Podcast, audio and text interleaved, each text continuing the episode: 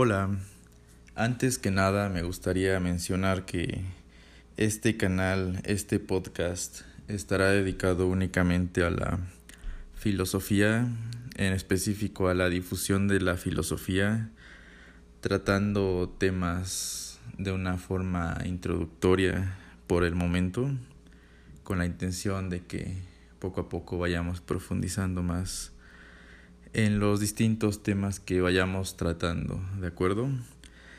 Y también me gusta me gustaría mencionar que tengo un canal de YouTube en el cual todo lo que trate en este podcast también lo iré desarrollando en, en el canal, obviamente de una forma más corta, para no hacer videos tediosos. Y aquí en el podcast me quiero dar la libertad de, de desplayarme más. ¿De acuerdo? Entonces, en YouTube me pueden encontrar como Filochispa, espacio Rabbit, Rabbit con dos veces B. Y obviamente para que vean los videos, le den like y se suscriban para apoyar este, este nuevo proyecto, ¿de acuerdo? Y bueno, en esta primera grabación pretendo realizar una muy breve introducción a la filosofía. Entonces comenzamos. Muy bien, para comenzar me parece justo hacer una separación de lo que es la filosofía. Y claro, se puede confundir que la filosofía sea una ciencia. En ese sentido, queda claro que no es una ciencia. Es algo quizás más abarcante, me atrevo a decirlo de ese modo, pues por un lado la ciencia se encarga de explicar las cosas que acontecen en el mundo, desde su respectiva área, por supuesto. Por ejemplo, eh, la ciencia puede explicar las cosas que acontecen en el mundo desde los números, desde las medidas en el caso de la física, o puede ser también desde los elementos químicos en el caso de la química. Y así cada ciencia buscará desde su propia región dar una explicación de, del mundo, pero la filosofía no, no funciona de este modo. La filosofía no se encarga de explicar lo que acontece en el mundo, sin embargo se encarga de entender, entender el mundo, entender lo que ocurre en el mundo, de tal modo que la filosofía no se puede definir, no se puede expresar bajo un solo concepto algo que sí sucede con las ciencias. Por ejemplo, alguna ciencia como puede ser la física, sí encontraría una definición y más de una definición. Y, por ejemplo, el derecho tiene sus definiciones de lo que es el derecho y así respectivamente cada ciencia tiene su definición. Por el lado de la filosofía no es así. No se puede definir, no se puede expresar bajo un concepto. Entonces se puede decir de lo que acabo de mencionar que las ciencias se encargan de explicar al mundo y la filosofía se trata de o intenta entender lo que pasa en el mundo. De tal modo que no podemos explicar qué es la filosofía, pero sí se puede hacer entender a otras personas qué es la filosofía. Y bueno, para conseguir ese objetivo, dividí este, este, este audio en, en cuatro partes. La primera va a ser explicando un concepto clave en la filosofía y partiendo de esto pasaremos a una breve revisión de la historia de la filosofía o mejor dicho, el comienzo histórico de la filosofía y hablaremos también un poquito de las etapas de la filosofía y terminaremos con un breve repaso de las disciplinas filosóficas. Muy bien, empezando con la primera parte de este audio, inicio con el concepto clave que quiero manejar para esta apertura. De tal modo, o mejor dicho, reconociendo que el concepto clave por excelencia en la filosofía es el ser, concepto muy, muy, muy complejo que no considero adecuado tratarlo de inicio. Entonces prefiero hablar de él poco a poco durante este audio, pero no por el momento. Eh, por el momento prefiero tratar otro concepto clave o fundamental en la filosofía y es el concepto de conciencia. El concepto de conciencia se puede definir como el darse cuenta del otro, de cualquier objeto. Y en ese darse cuenta de la conciencia de cualquier objeto, la conciencia se pierde a sí misma.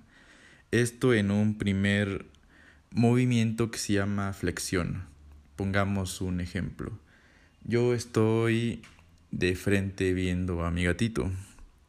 En ese momento mi conciencia está volcada sobre ese gatito en ese primer movimiento que se llama flexión. Es una conciencia que está sobre lo otro, el gatito, y en este primer movimiento, insisto, la conciencia se pierde a sí misma, algo que en filosofía se conoce como acto de primer grado. Y bueno, Después de este primer movimiento surge un segundo movimiento que se llama reflexión. Esto quiere decir, yo tengo mi conciencia puesta sobre mi gatito y en ese segundo movimiento la conciencia se recupera a sí misma, ya no está perdida únicamente en el gatito, sino que me estoy dando cuenta del gatito y me estoy dando cuenta que me estoy dando cuenta del gatito. Este movimiento de reflexión es también conocido en filosofía como acto de segundo grado. En ese sentido, se puede hablar de un darse cuenta, del darse cuenta de las cosas, que es básicamente la reflexión muy característica o muy distintiva de la filosofía y eh, va a ser necesario este doble movimiento de la conciencia como punto de partida para la filosofía. Entonces, eh, repito, primero la conciencia está volcada sobre un objeto X y aquí estamos perdidos sobre ese objeto, la conciencia se pierde a sí misma porque está volcada sobre el objeto y en un segundo movimiento se recupera a sí misma pero sin perder de vista ese objeto inicial y es cuando hay una reflexión. Reflexión que es punto de partida para la filosofía. De acuerdo. Entonces, este movimiento, este doble movimiento de la conciencia, es de la cual surge la reflexión. Y una vez que se reflexiona sobre las cosas, se pueden entender. Y de un primer modo se puede decir que sí funciona o es el punto de partida para, para hacer filosofía. Por lo que ahora quiero hacer una breve revisión del concepto de conciencia. Y la conciencia es tratada desde la antigua Grecia hablando aproximadamente de hace 2500 años, se utilizaba el concepto de psique. Y este, esta psique, esta conciencia era en contraposición al cuerpo, en griego soma. Posteriormente se utiliza el concepto de ánima, en la Edad Media por supuesto, eh, de igual manera en contraposición al cuerpo y como bien dice el nombre, anima es porque anima al cuerpo, eh, le da vida. Así era tratada la, la conciencia en esta etapa. Y bueno, más o menos por el siglo XVII hasta la actualidad, eh, mejor dicho, desde la filosofía moderna a la actualidad, se conoce con el concepto de conciencia. Este concepto conciencia es tratado por una tradición filosófica que se desarrolla principalmente en Alemania y en Francia y es conocida como filosofía continental. Y hay otra otra corriente del pensamiento que usualmente se le atribuye cierta rivalidad con la filosofía continental y esa es la filosofía analítica, es filosofía de tradición anglosajona, que es la que, la que enseñan en, en países de lengua inglesa como, como puede ser en Estados Unidos, por supuesto, y, y en todo el, el Reino Unido. Principalmente se, se maneja este tipo de filosofía que es la filosofía analítica y aquí en la filosofía analítica se utiliza el concepto de mind, mente. Bien, entonces hacemos un breve resumen de esta primera parte de, de la conciencia y se puede decir que la conciencia en su primer movimiento, en ese movimiento de, de flexión eh, en la que, bien decía, se pierde a sí misma porque está volcada sobre cualquier objeto, utilizamos el ejemplo del gatito, y es en este, en este primer movimiento en el que nos movemos en la vida cotidiana y en filosofía se llama actitud natural, porque nos la pasamos volcados sobre los objetos. Eh, cocinamos y nuestra conciencia está perdida en ese objeto, en ese cocinar. Eh, trabajamos, hacemos tareas, eh, tenemos una conversación, utilizamos el teléfono. Y en todos estos actos cotidianos es cuando la la conciencia se pierde. Es esa actitud natural en la que no reflexionamos. Y bueno, esto no tiene nada de malo, es algo totalmente normal, de hecho. Sería imposible estar todo el tiempo en una actitud reflexiva, porque bueno, esa actitud reflexiva es precisamente el, el momento en el que nos damos cuenta de que nos estamos dando cuenta de, de tal objeto en el que nos estamos ocupando y es ahí cuando surge la, la filosofía. ¿De acuerdo? Entonces, ya para pasar a la segunda parte, que es una breve revisión de, de la historia de la filosofía, o mejor dicho, una revisión del comienzo histórico de la filosofía, hay que mencionar que la filosofía de una forma histórica se inicia en el siglo VI antes de Cristo y claro, para esta fecha, para esta época, por supuesto que existían otras civilizaciones muy importantes con incluso grandes avances tecnológicos y en, y en distintas ciencias.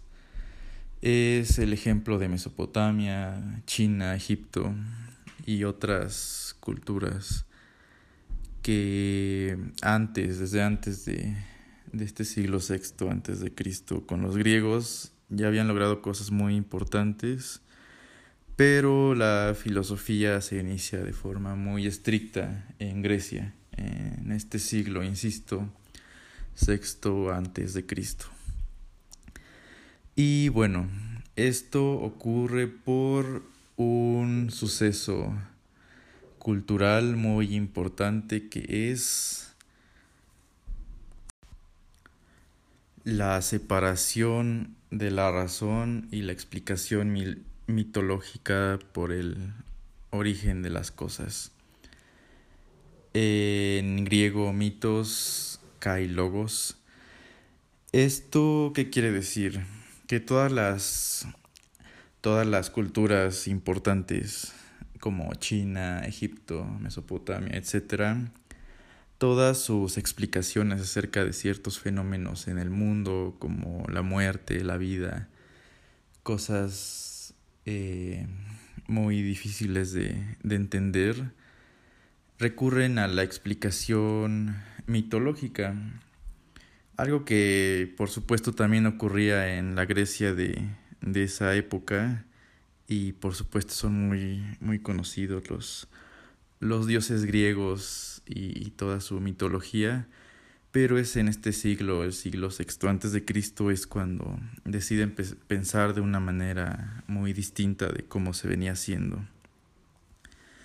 Y bueno, en ese pensar distinto, en una explicación o en una búsqueda racional de ciertas preguntas de difícil respuesta, los griegos se atreven a preguntar de una forma muy diferente.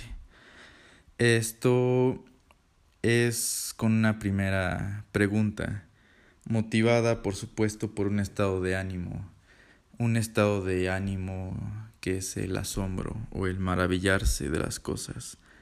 Porque, claro, hay cosas que existen cosas, pues, de tal modo que hacen esta primera pregunta por el por qué hay cosas en el mundo y no más bien nada, porque es un hecho que, que hay cosas, ¿no? Es un hecho que existen cosas y, pueden ser señaladas, pueden ser vistas, tocadas, imaginadas. Entonces esta primera motivación del, del hombre griego para hacer filosofía fue este asombro, este maravillarse por las cosas que motivó a esta primera pregunta de por qué hay cosas. Y no solo se quedan ahí, sino que llevan la pregunta a niveles más radicales, en el sentido de, de preguntarse por el origen de estas cosas, el origen en, en griego arge. Entonces, quedan dos posibilidades para explicar sobre el origen de las cosas. Una primera explicación es que todo, todo ese conjunto de cosas que conocemos tenga el origen o encuentre su origen en otra cosa. Pero esto es absurdo porque si, si fuera de este conjunto hay una cosa que posibilita a este conjunto de cosas que, que conocemos, esta a su vez debería tener necesariamente un origen en otra cosa y esta a su vez en otra y en otra así hasta el infinito, por lo cual es absurdo pensar de este modo. Ahora bien, nos queda una segunda posibilidad. Y esa segunda posibilidad es que este conjunto de, de, todas las cosas no tenga su origen en otra cosa, sino más bien en algo que se conoce como una no cosa es decir, una nada. Y esta no cosa, para entenderlo un poquito mejor, vamos a recurrir a la palabra inglesa que para decir nada es nothing. Entonces es esa no cosa, es algo que va más allá, algo que no puede ser considerada dentro del conjunto de cosas. Y bueno, entonces, este conjunto de, de, cosas por las cuales los primeros griegos hicieron la pregunta por el origen de este conjunto de cosas es entendida como, como naturaleza para los primeros pensadores griegos. Esa naturaleza en griego physis es de la cual surge un primer diálogo en la filosofía.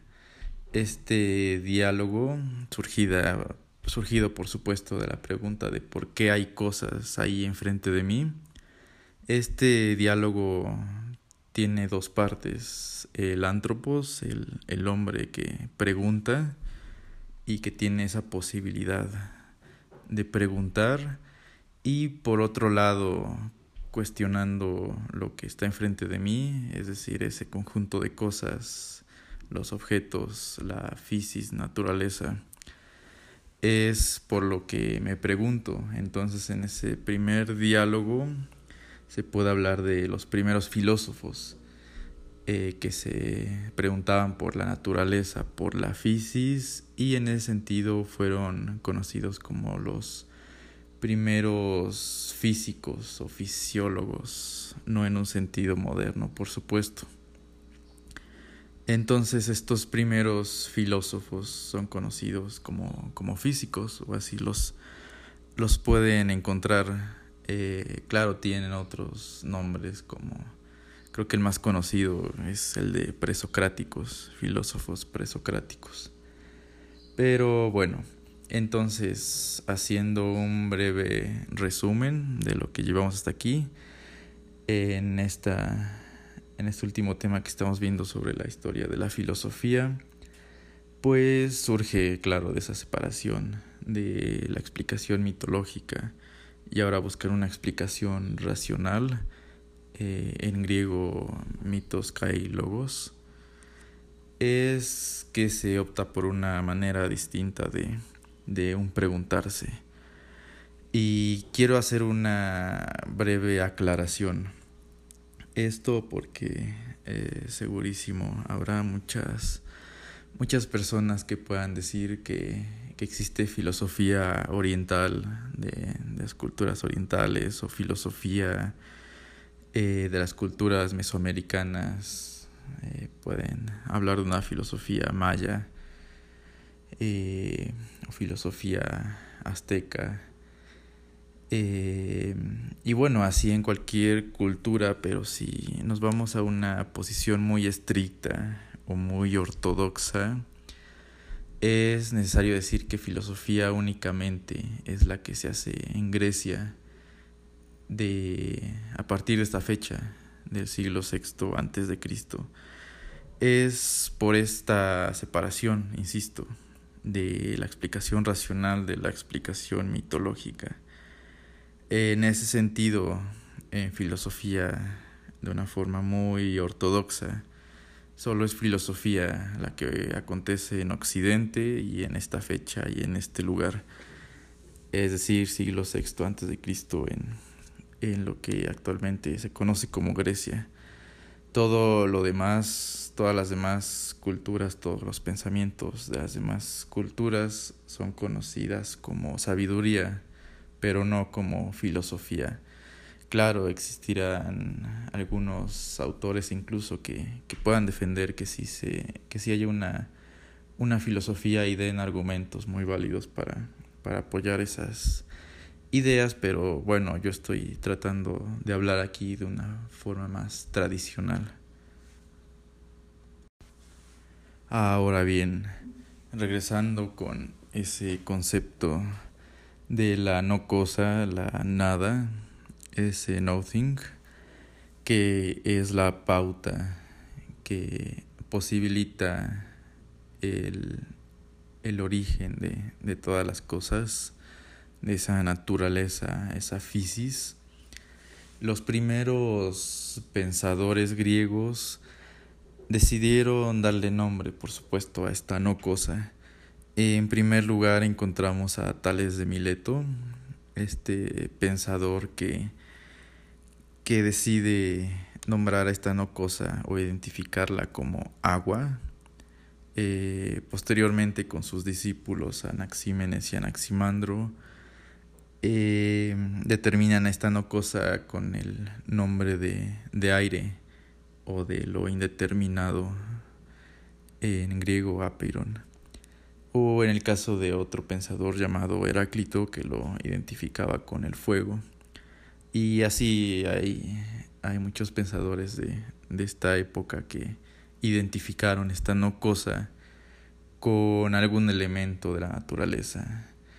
Pero me resulta necesario hacer mención de, de que esta no cosa, eh, llámese agua, aire, fuego, eh, no debe ser entendido como el agua que conocemos, que podemos tocar o que podemos beber, o, o el aire que, que podemos sentir, o el fuego que, que, que puede quemar cosas. No, no hay que entenderlo de de ese modo.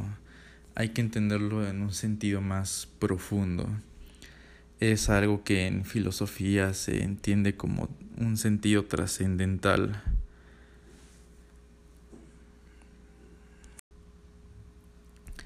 Ahora bien, dejando a un lado a los pensadores eh, presocráticos o también conocidos como pensadores físicos, porque estudian la fisis, es unos 200 años más o menos, eh, siglo cuarto antes de Cristo.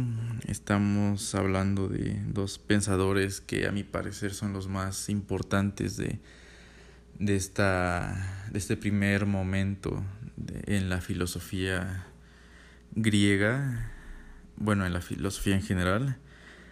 Estos dos importantísimos pensadores que son Platón y Aristóteles, por supuesto que también retoman el tema de la no cosa. En un primer momento es Platón, que lo identifica con el nombre de Eidos. Este Eidos se puede entender como un mundo separado del mundo que conocemos, separado de este mundo tangible. Es ese mundo de las ideas, también conocido. Este Eidos es quien representa todas las cosas, pero en un sentido más, más ideal, donde cada cosa tiene, es un reflejo de lo, de lo que acontece en ese mundo, pero en ese mundo ocurren de una manera perfecta.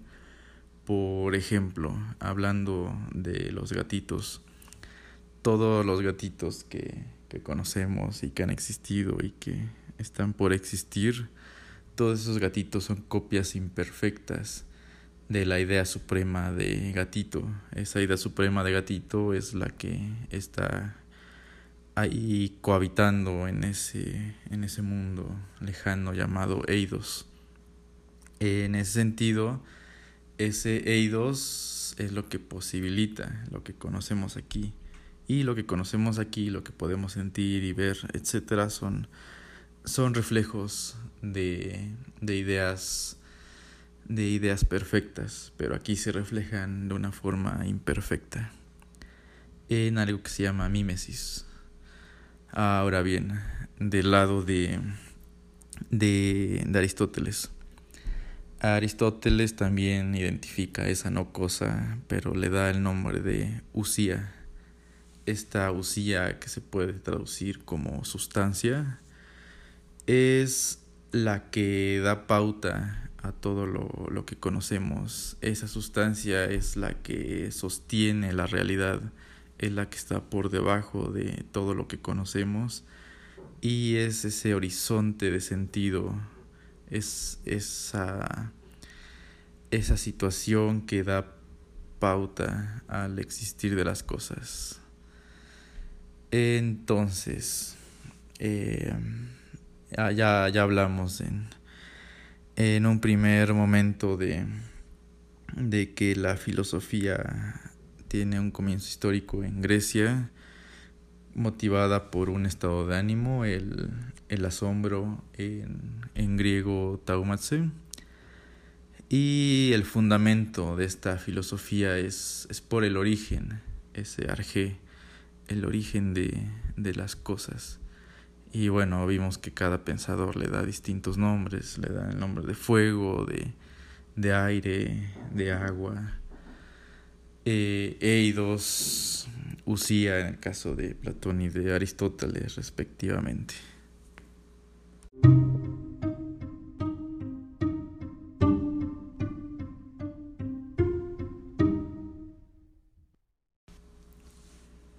Muy bien, pasando a una tercera parte de esta breve introducción a la filosofía. Hablaremos de las etapas, las diferentes etapas de, de la filosofía. Eh, bien, mencionamos en un primer momento que, que existió ese inicio histórico de la filosofía en el siglo VI antes de Cristo y abarcó hasta el siglo V después de Cristo con la caída del Imperio Romano. Y bueno, para hacer un poco más entendible o la mecánica que seguiremos para entender estas distintas etapas de la filosofía es algo que se conoce como lógica del fundamento. Esta lógica del fundamento básicamente nos dice que, que hay un motivo y un fundamento en cada etapa de, de la filosofía. Bueno, también debemos reconocer que, que ese fundamento es el mismo en todas las etapas, pero cambia el nombre. Lo que sí cambia de una manera muy marcada es el motivo. Eh, y, y, como bien dijimos, el motivo en la etapa griega de la filosofía fue ese maravillarse, ese asombrarse por las cosas que hay en el mundo. Y claro, el fundamento fue esa no cosa que, que cada pensador le dio un nombre diferente. Entonces pasamos a la siguiente etapa de la filosofía, que es la filosofía medieval. Es aquella que va del siglo V después de Cristo, e inicia con la caída del Imperio Romano y termina en el año 1500. Son mil años eh, son bien conocidos por esa influencia religiosa que no solamente estuvo, estuvo presente en la, en la filosofía, bien sabemos que estuvo presente la religión en las artes, en la política, en los asuntos sociales, en el derecho. Eh, fue una fuerte influencia en, en, en, muchísimos ámbitos, si no es que en todos.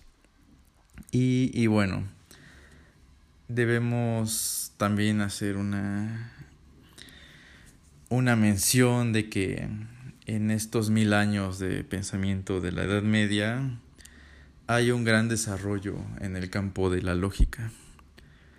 Y claro, hay dos pensadores importantísimos que, que bueno, para mí son los más importantes.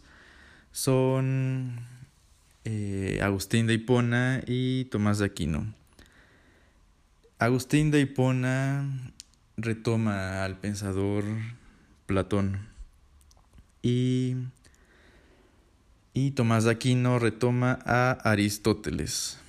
Los retoman, retoman sus conceptos, retoman ese, ese fundamento, ese eidos o esa sustancia y le cambian el nombre. Dicen que que ese, ese fundamento ahora es Dios.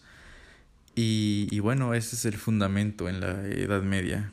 Ya no es la no cosa que tenía muchos nombres, ahora se le pone el nombre de Dios, ese Dios que es el origen de todo, ese arjé, y, y lo que posibilita todo. Es caracterizado porque el motivo cambia cambia demasiado. Ese estado de ánimo se convierte lamentablemente de una forma negativa. Bueno, dijimos que empieza con un asombro, con un maravillarse de las cosas y ya en la Edad Media tiene una connotación muy diferente. Y es que se convierte en miedo, se convierte en temor, eh, en lo que se conoce como ese terror o ese temor horrorizante ante Dios. Y bueno, me parece que es una idea que, que sigue vigente. A mi parecer es algo que he escuchado más de una vez. Ese, ese tenerle miedo a Dios. Y, y bueno, eso es lo que, lo que motiva. Y, no solamente a la filosofía, motiva en el derecho, en, en, las, en las ciencias, en el arte este miedo a Dios es lo que sirve como motivo y claro está en la filosofía. Muy bien, ahora pasamos a una siguiente etapa en la filosofía que es el periodo de la filosofía moderna. Eh, claro, hay un pequeño periodo de transición entre la filosofía moderna y la filosofía de la Edad Media, periodo como de 100 años, conocido también como Renacimiento, siglo XVI. Y bueno, el Renacimiento, siglo, después del siglo XVII al XVIII es el, el conocido como el periodo de la filosofía moderna. En este periodo de la filosofía moderna encontramos a, a, muchísimos pensadores muy importantes, por supuesto, pero aquel que, que hizo esa como revolución en el pensamiento fue el filósofo René Descartes. Este filósofo eh, lo que hace es, es cambiar el modo de pensar. Aquí el motivo en esta filosofía moderna cambia, por supuesto. Ya deja de ser ese temor ante Dios y ahora se convierte en una duda, en una duda anímica o, o también conocida como duda radical. Es ese dudar de todo. Eh, bueno, ya se dieron cuenta que, que la idea de un Dios es, no es suficiente. Se atreven a pensar de un modo diferente y, dudan de Dios. Dudan, dudan de todo. Duda dudan de, de Dios, de, de, todo, a tal grado que dudo de mí mismo. Entonces es ese motivo, ese, ese estado anímico, ese sentimiento de duda, la que inaugura este pensamiento moderno. Y claro, aquí el fundamento ahora cambia de nombre, ahora ya no es Dios. Ahora el fundamento es, es el sujeto, es el, el yo el sujeto moderno. Es, ese fundamento nace porque es la, la única certeza que tenemos, es lo único que podemos comprobar que efectivamente existe. Es decir, dudo de Dios, dudo de, de las instituciones, dudo de, de la moral, dudo de todo, dudo de mí mismo pero René Descartes se da cuenta de algo. Y ese algo es darse cuenta de que puedo dudar de todo, pero no del mismo hecho de dudar. O sea, el hecho de que yo esté dudando es eso es real. Es, es la única certeza que, que ahora nos queda. Y, y si sé que Mejor dicho, si, si dudo de todo, menos del hecho de que estoy dudando, porque efectivamente estoy dudando, entonces ¿quién hace posible ese dudar? Y ese dudar pues viene de, de un yo, de un sujeto.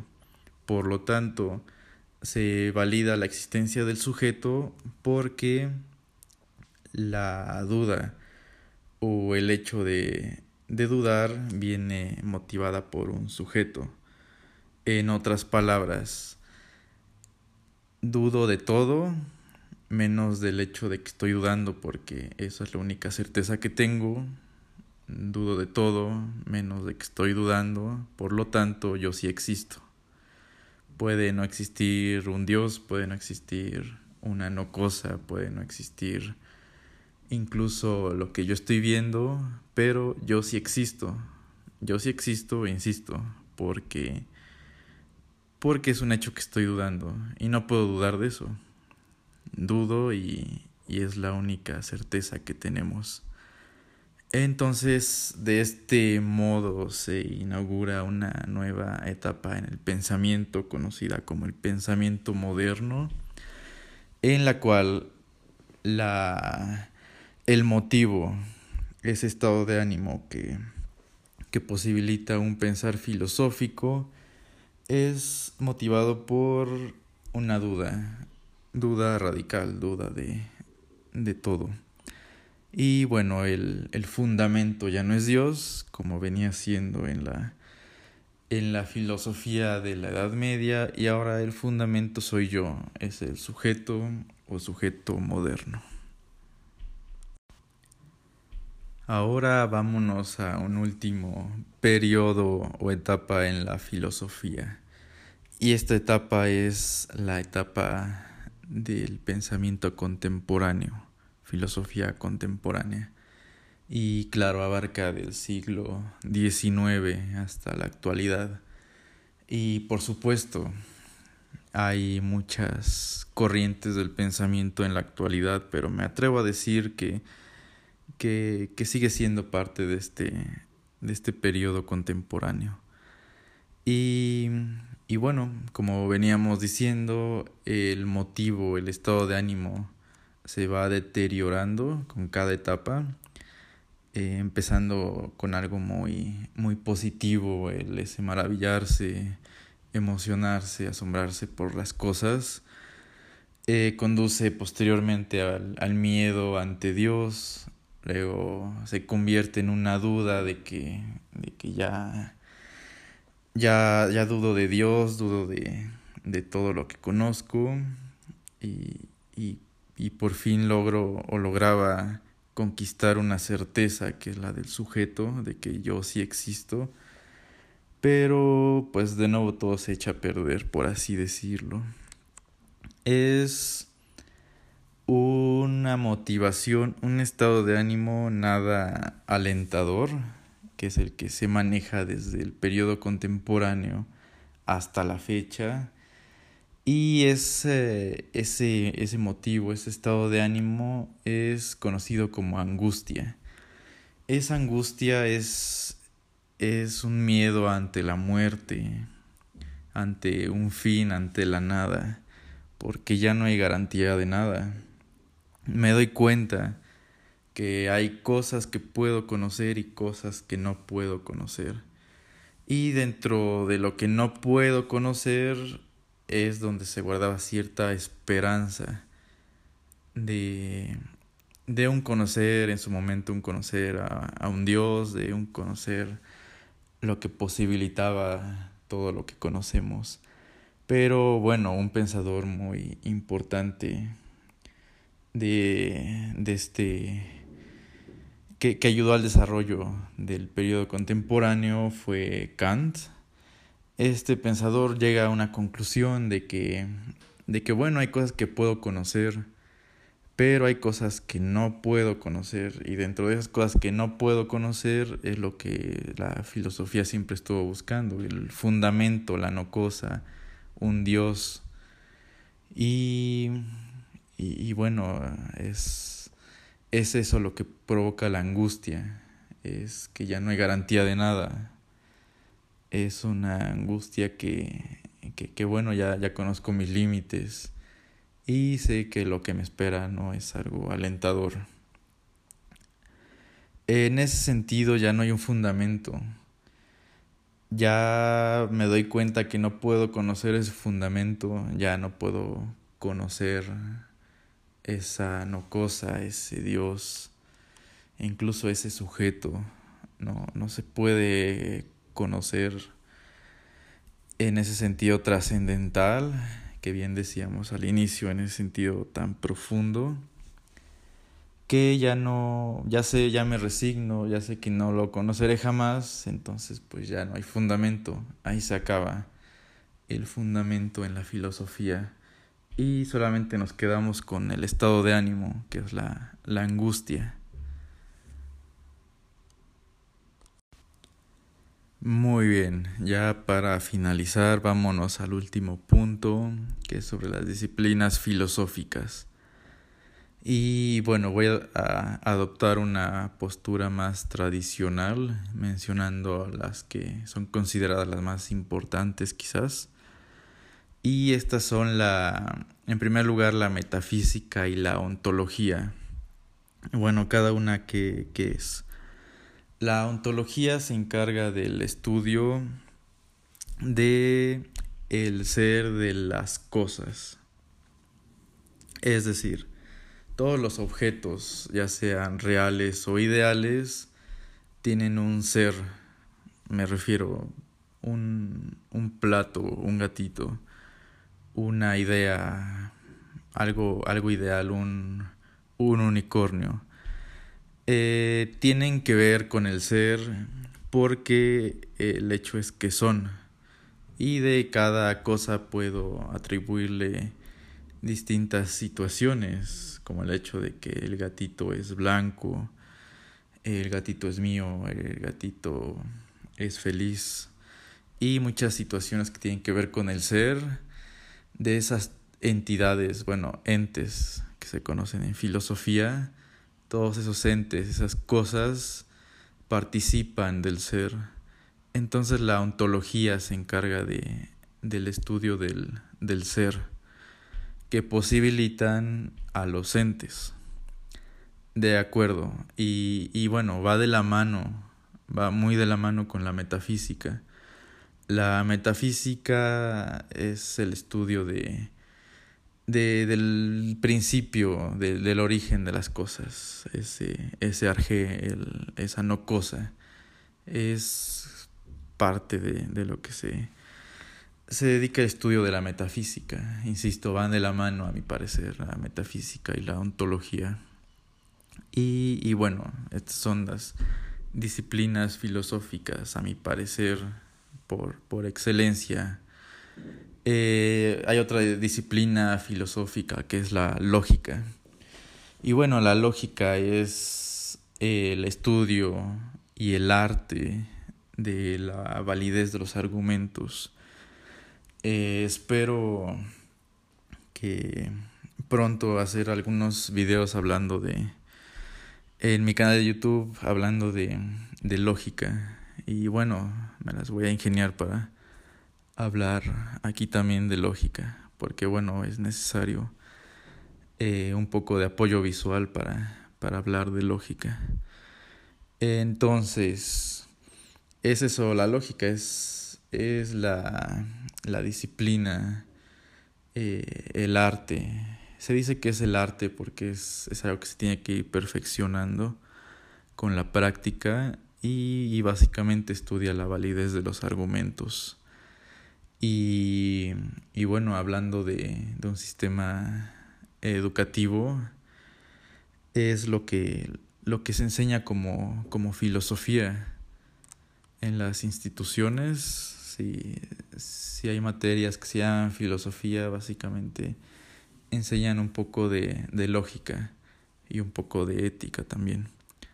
Y, y la ética es la, la siguiente disciplina filosófica es la ética, básicamente se refiere al, al buen vivir, al, al cómo deben ser las cosas para vivir bien. En ese sentido, al autor que más conozco en la materia es Aristóteles. En su, su texto Ética a Nicómaco es, es también un texto del que también quiero hablar en este canal. Y, y bueno, es, es la, la ética, una de las disciplinas filosóficas. Otra disciplina filosófica es la estética.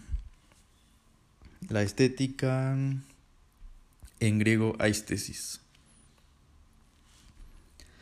Esta disciplina filosófica se encarga de la sensibilidad, de los sentidos, de las emociones y encuentra una buena aplicación en el arte.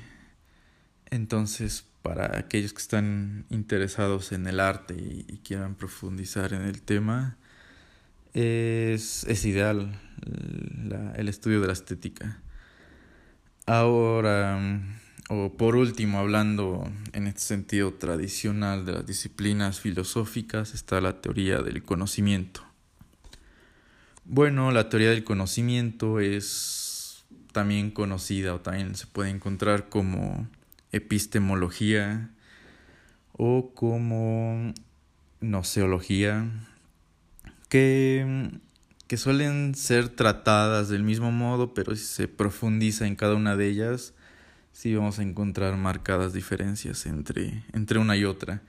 Y básicamente la teoría del conocimiento obviamente hay muchas teorías del conocimiento, cada una aboga por, por una forma en la cual nosotros conocemos al mundo, cómo el mundo se muestra ante nosotros y cómo nosotros vamos al encuentro del mundo, o sea, cómo conocemos en general. Y bueno,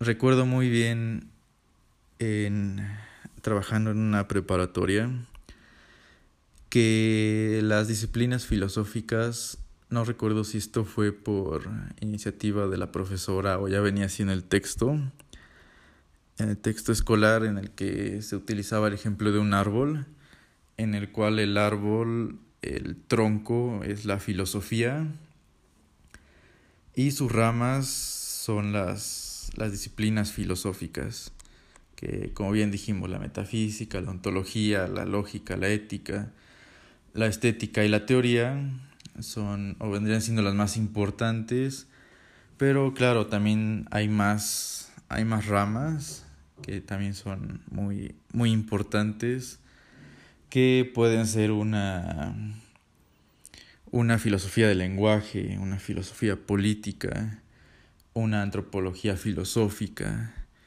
que bueno, como decía en mi video, la antropología en esencia ya es filosófica, pero bueno, hay muchísimas, muchísimas ramas y, y claro, hay muchas que, que, que, yo ni siquiera, ni siquiera conozco. Entonces, básicamente, de esto trata este primer podcast sobre una introducción a la filosofía. Insisto, trato todos estos temas de una forma muy, muy panorámica o muy, muy general pues con el único motivo de, de, hacer difusión filosófica e invitar a las personas para que se adentren un poco más. Eh, por supuesto también para aquellos que, que deseen estudiarla de una forma más formal, como una carrera, saber qué es lo que les espera. Porque claro, yo también fui estudiante de esta carrera y me tocó estar con compañeros que tenían una idea eh, muy alejada de lo que es la filosofía. Recuerdo una compañera que, que pensaba que, que la filosofía tenía que ver con, con el horóscopo, con las cartas, con energías y, y situaciones distintas que, que, que, lamentablemente dan con o terminan con, con una deserción escolar de una carrera que, que además de de interesantes es muy importante para cada sociedad. Y bueno, pues esto, esto sería todo. Eh, por favor, revise en mis videos. Eh, también tengo videos hablando de, de lo mismo que traté aquí. Obviamente de una forma más resumida porque es más, más difícil eh, hacer videos y, y, se puede tornar un poco aburrido hacer videos tan largos. Eh, en cambio aquí me puedo dar la libertad de, hablar un poco más, de desplayarme porque, porque bueno, es más fácil escuchar un audio mientras se hace cualquier actividad a, ver un video que te, que te requiere mayor atención o mejor dicho, una atención visual, no solamente auditiva. Entonces, por favor, revise en mis videos en mi canal de YouTube. Ahí aparezco como Filochispa, espacio, Rabbit. Rabbit con dos veces la B. Y bueno, ahí ando, me, para que me ubiquen, me, me apoyo de, de, una marioneta de conejo para, para realizar esos videos. Y bueno, obviamente para que se suscriban, le den me gusta, este, lo compartan y, y, y, claro que los vean. Es, es complementario lo que, lo que platico aquí, lo que platico en los videos, aunque básicamente es lo mismo, pero, pero no, está, no está de más si, si realmente nos, nos interesamos en el tema, pues profundizar en él. Y, y claro, también ver, ver otros, otros canales, igual apoyarlos. Y no solamente quedarnos ahí, o sea, ir directo a los autores y directo a los textos para, para verificar que, que efectivamente lo que estamos aprendiendo estos medios sea lo, lo adecuado porque puede ser que incluso yo, yo esté inventando mil cosas y, y, se dé como, como hecho, ¿no? ¿no? Aquí lo importante de, esta difusión filosófica es dar unos primeros acercamientos para posteriormente profundizar ya con, con contextos. Y bueno, esto fue todo.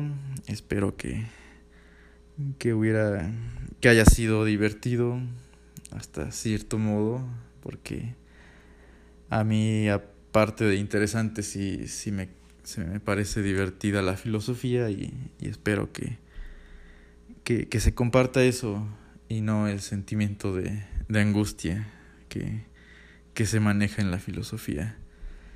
Entonces, eso fue todo. Muchas gracias. Bye bye.